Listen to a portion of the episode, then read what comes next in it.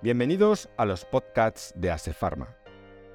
Acompañamos a la farmacia española de principio a fin. Y ahora también nos puedes ver y escuchar en todas las plataformas.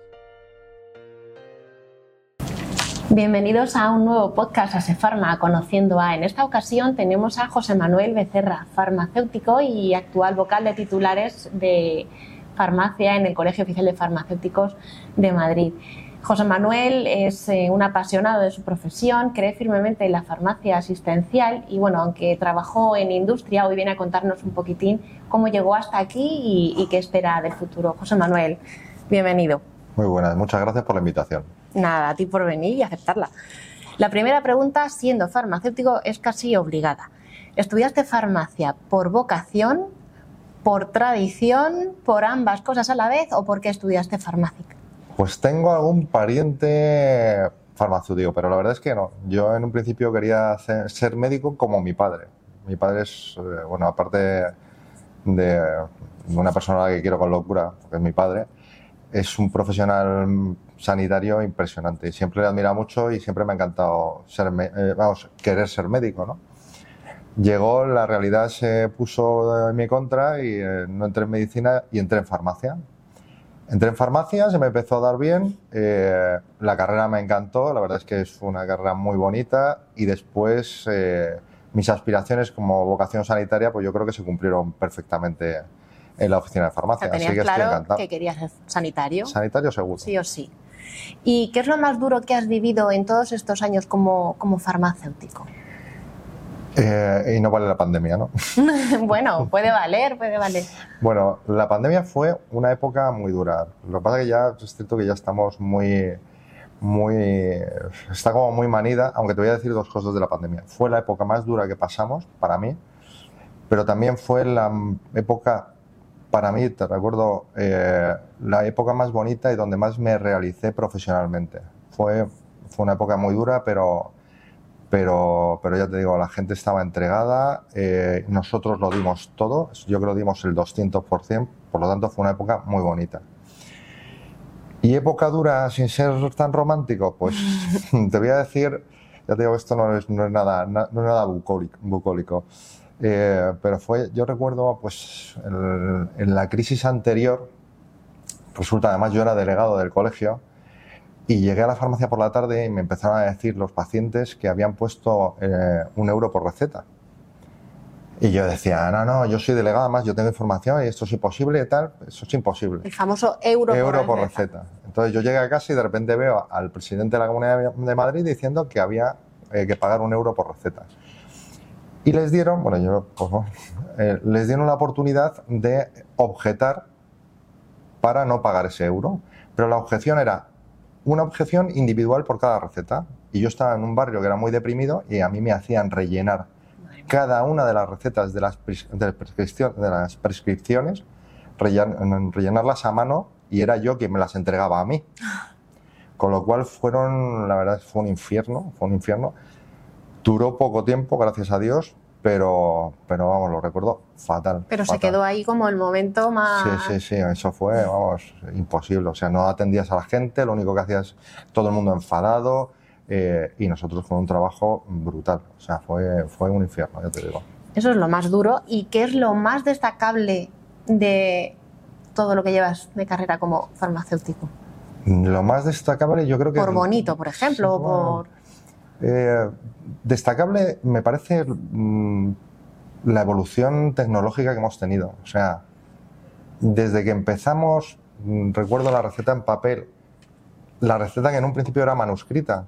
Oye, que tenía su encanto descifrar las letras de los médicos. de ahí vuestro, el, mito del farmacéutico, que el doctor nos receta tal y el farmacéutico lo entiende perfectamente. Además, sacabas, descifrabas, preguntando tal, no sé qué, al final sabías que de un garabato sabías perfectamente el medicamento que tocaba. Después pasamos a la receta informatizada, que eso ya fue un avance impresionante. Y ya, bueno, la receta electrónica con sus cupones, pasas tu tarjeta, le sale la medicación, se, está registrado todo eh, telemáticamente.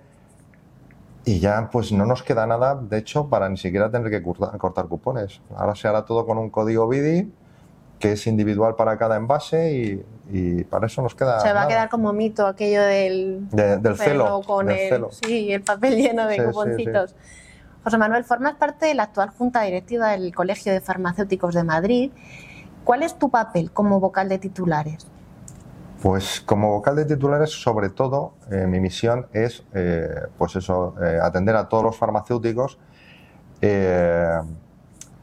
y en, en- en especial a los titulares de oficinas de farmacia, solucionarles los problemas en el día a día, eh, bueno, mm, toda la problemática que te puedas imaginar. O sea, desde luchar porque pongan plazas de aparcamiento en las puertas de las farmacias, hasta solucionar problemas entre, entre, entre compañeros, hasta, bueno, estamos en la comisión, eh, estamos en la comisión de, de seguimiento del concierto, estamos en proyectos mm, de la Junta para, para avanzar en la profesión, en fin, es, es, es complicado, muchas cosas. Muchas ¿A qué cosas. retos se enfrentan a día de hoy los farmacéuticos o los titulares de farmacia de la Comunidad de Madrid? ¿Son diferentes a los retos a los que puede enfrentarse un titular de una farmacia de Cuenca o de Asturias?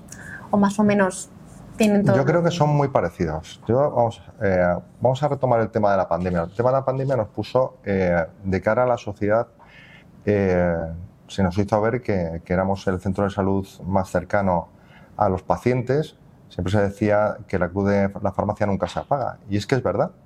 Siempre, siempre hay un farmacéutico cerca.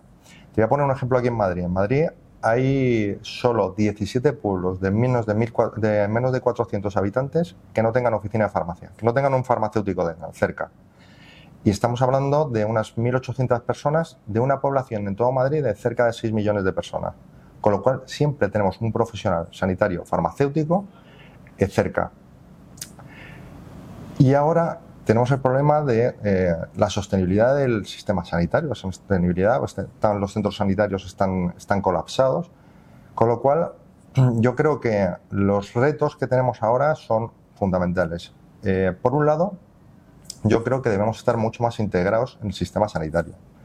Tenemos que tener una, deberíamos tener una comunicación mucho más inmediata con, con el resto de profesionales sanitarios, que médicos, se os tenga más en cuenta también, Exacto. ¿no? Como primer punto de acceso a la sanidad. Eh, deberíamos tener, ganar en competencias. Ganar en competencias, mm, ¿por qué no vernos vacunando algún día sobre la gripe? Eh, te iba a preguntar, ¿a qué tipo de competencias? ¿A que podáis asistir Claro, con más...? O a lo mejor tratar algún tipo de patologías menores, como se hace en otros países, ¿eh? que al final no estás pidiendo cosas que, que- que- que sean novedosas en España, ya se están haciendo en otros países. Además, yo creo que todos los farmacéuticos tenemos un, un sentimiento de que estamos infrautilizados y que se nos puede sacar mucho más partido. Y por último, el, último reto es, eh, hablamos de sostenibilidad del sistema, pero tenemos que hacer farmacias sostenibles. ¿Y cómo es una farmacia sostenible? Farmacias sostenibles, eh, esa es la gran pregunta. Tenemos que sacar nuevos, nuevos. eh, la verdad es que nos encontramos en una, en una difícil situación porque tenemos un, un entorno en que, en que los precios de los medicamentos cada vez son más baratos y también nos enfrentamos, eh, nos enfrentamos al aumento de costes de personal, eh, al aumento de costes de abrir una farmacia, la luz, el agua, el teléfono. Eh, y eso es complicado. A lo mejor aumentando el número de servicios, que ahora, por ejemplo, la, la nueva ley que hay nos, nos puede dar cobertura para todo eso, pero, pero es difícil, es difícil. Cada vez llegan menos eh, medicamentos de innovación a la, a la oficina de farmacia. Entonces, todo eso son retos que tenemos que ir mm, afrontando día a día y que yo creo que son los importantes Y necesarios, ¿no? y necesarios. sí. ¿Cómo es el día a día de José Manuel Becerra? Pues mm, yo creo que cada día es distinto. Eh, pero sí, bueno, es un, es un difícil equilibrio entre la, la- la farmacia y el colegio de farmacéuticos, que también me lleva mucho tiempo. Me lleva muchísimo tiempo, pero siempre me gusta intentar mm, buscar algún, algún momento para pasarme por la farmacia. Más que nada porque al final es, es de lo que vivo, es mi, es mi, mi vocación, es mi, es mi farmacia. que es el origen de todo, Y ¿no? son mis abuelillas, y son mis pacientes, y, y les gusta, a mí me gusta verlos y ellos les gusta verme a mí también. ¿Los pacientes de la farmacia llegan a ser como parte de la familia? Sí, sí, sí, sí. Bueno, a mí me preguntan de todo, siempre me preguntan por mis hijas, siempre, bueno, la verdad es que yo, yo soy un farmacéutico muy cercano y siempre he intentado ser. Eh, aunque ahora soy en, pueblo, aunque sea un pueblo grande, pero yo siempre me he definido como farmacéutico de pueblo. Conocer a mis pacientes perfectamente. Bueno, eh, dicen de ti, José Manuel, que eres una persona inquieta. Y ahora pregunto, ¿eres de los que tiene que tener la mente en paz, calmada, tranquila, o necesita mil proyectos para poder sentirse relajado, aunque sea contradictorio? Yo te diría que yo soy, yo soy un, tío calmado. Lo que pasa es que esa pregunta... Eh, un tío calmado no es una mente calmada. Claro, eh, esa pregunta se la tendría que hacer a mi mujer, que me dice que por qué no paro ya de hacer cosas y meterme en historia. Es cierto que cuando se me reclama eh, cuando se me reclama para algo, pues al final siempre respondo, tanto con los amigos como, como con los proyectos profesionales, como la verdad es que soy muy inquieto, he pasado por tres farmacias, está en laboratorio, como has dicho, eh, parece que una vez que colmo mi, mi, esta, pues estoy buscando ya el siguiente, no lo sé. ¿Fue significativo el paso de la industria a la oficina de farmacia? Sí, yo creo que hay dos cambios fundamentales eh, en mi vida. Y uno es el cuando yo pasé de la, de la industria a comprarme la primera farmacia. No porque fue una farmacia grande, al contrario, eh, porque en el laboratorio estaba muy bien, en un laboratorio muy bueno. ¿Te llamaron loco? Mm, bueno, me llamaron loquísimo, pero los locos se lo imaginaron, porque en un laboratorio, te digo, potente, un laboratorio donde yo iba bien, estaba bien considerado, tenía coche de empresa, te pagaban eh, sanitas para toda la familia, móvil, eh, buen sueldo. Y de repente un día mm, digo, es que a mí lo que me apetece es la oficina de farmacia. Asistencialidad. Exacto. Y entonces, bueno, pues cuando lo comenté, normalmente en este tipo de empresas, en el momento que dices que te vas, dice, te doy los días, y dice, no, no, deja el ordenador y tal, el coche, la llave del coche y listo, y vete, porque, porque pero como me iba a, a una cosa que les dejé totalmente descolocados pues, pues bueno, me apoyaron hasta el final, se despidieron de mí y la verdad es que fue una salida también muy agradable. Y me fui a un pueblo, pues que podía tener 150 habitantes, pero también fue una experiencia muy bonita. O sea, dos, mm, me hice en el coche 250.000 kilómetros en dos años. madre mía. Sí, sí. ¿Puede ser lo más arriesgado que hayas hecho en tu vida profesional o qué, sería lo más arriesgado que.? Esa fue la primera parte arriesgada. La segunda fue la segunda farmacia. Siempre el dar el paso a meterte en la, en la hipoteca para montar la farmacia sin saber, y además sin conocer para nada el, el, lo, lo que es la oficina farmacia eso fue, eso es un paso muy importante. El segundo paso importante fue cuando me meto de una farmacia muy pequeñita en una farmacia algo más grande, que fue además a través de vosotros, de Asefarma, eh, que yo recuerdo que también me mirabais como diciendo, ¿cómo te metes aquí? Una farmacia en un barrio tal que tampoco... Bueno, tú verás, ¿no? Bueno, tú... Claro, que tampoco tenía mucho recorrido, parecía, y, y, y fue, además fue justo los años 2006-2007 justo, en los años en que estaban los precios más caros, yo no tenía prácticamente financiación, entonces lo que había conseguido y, y, los bancos son los que lo me dieron. Ahora, ahora cuando lo veo desde la distancia dije, menuda locura hice. Pero fue una locura que salió bien. Estuve muchos años solo en la farmacia, era un barrio, un barrio muy popular, algo deprimido, pero la verdad es que me, tengo muy, muy, muy buenos recuerdos de allí. José Manuel, te describen como una persona divertida. Pero, ¿qué es lo que te divierte a ti? Pues, bueno, a mí, para empezar, eh, me encanta hacer deporte. Me encanta cualquier tipo de deporte, no verlo, hacerlo. Me encanta el fútbol, el baloncesto, el tenis. Y además, no, sé, no soy patoso, no soy la bomba, pero no soy patoso. Eres de los que elegían en, el cole, ¿no? en los equipos. José Manuel, conmigo. Eh, bueno, no se me daba mal. Ya te digo ya me, encantaba. Tampoco ya te digo que tampoco era la bomba, pero, pero bien. Eh, lo que pasa es que también eh, cada vez puedo menos y ahora solo saco la verdad, la verdad tiempo para, para correr una o dos veces a semana.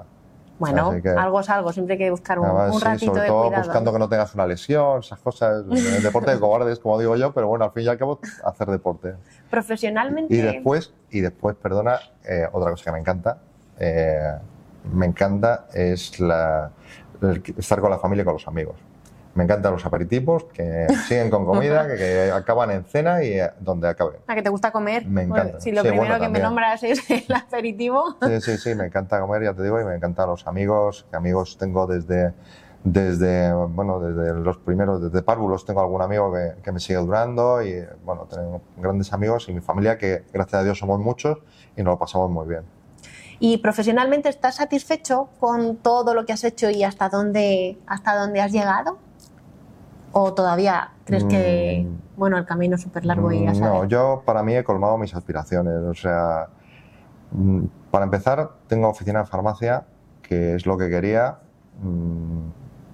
es mi vocación y estoy súper contento. Pero es que encima me ha llegado el regalo de que nunca me lo hubiera, lo hubiera imaginado de ser vocal de oficina de farmacia. Eh, más que nada porque es un orgullo eh, representar a mis compañeros. Eh, aspiraciones mm, yo creo que están totalmente colmadas. Has cubierto tus Sí, aspiraciones, sí, has cumplido tus sueños. Cumplido. ¿Cuál es tu próximo proyecto? ¿Tienes alguno en mente? No, mi próximo proyecto es terminar bien el proyecto en el que estoy, que es difícil, ¿eh? es difícil, además en el entorno que nos estamos moviendo, que, que hay muchos cambios, ahora la vida va muy rápido y, y es un, ya te digo, es un proyecto difícil, Bueno, pero asumible. sí. Un, todo un reto. Asumible, además, te voy a decir, asumible gracias al, al equipo con el que cuento. Tanto la Junta de Gobierno, que me parece una extraordinaria, gracias a Dios tengo ahí al lado al antiguo vocal de oficina farmacia que me ayuda un montón, pero tanto él como el resto de Junta de Gobierno. Y por otro lado, porque tengo unos compañeros, los delegados de zona, que, que hacen una labor que para mí es fundamental y a los que estoy muy agradecido.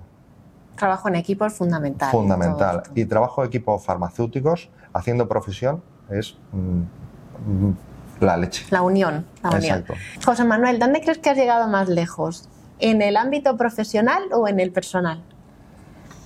Mm, Yo creo que las dos cosas van muy unidas, ¿vale? Eh, en el ámbito profesional creo que para mí he triunfado. No- nunca hubiera pensado que hubiera, hubiera podido llegar a ser vocal de oficina de farmacia, ni me lo planteaba. Pero todo ha sido por, por- por el apoyo que tengo en casa, el bastión que es mi familia y en especial mi mujer.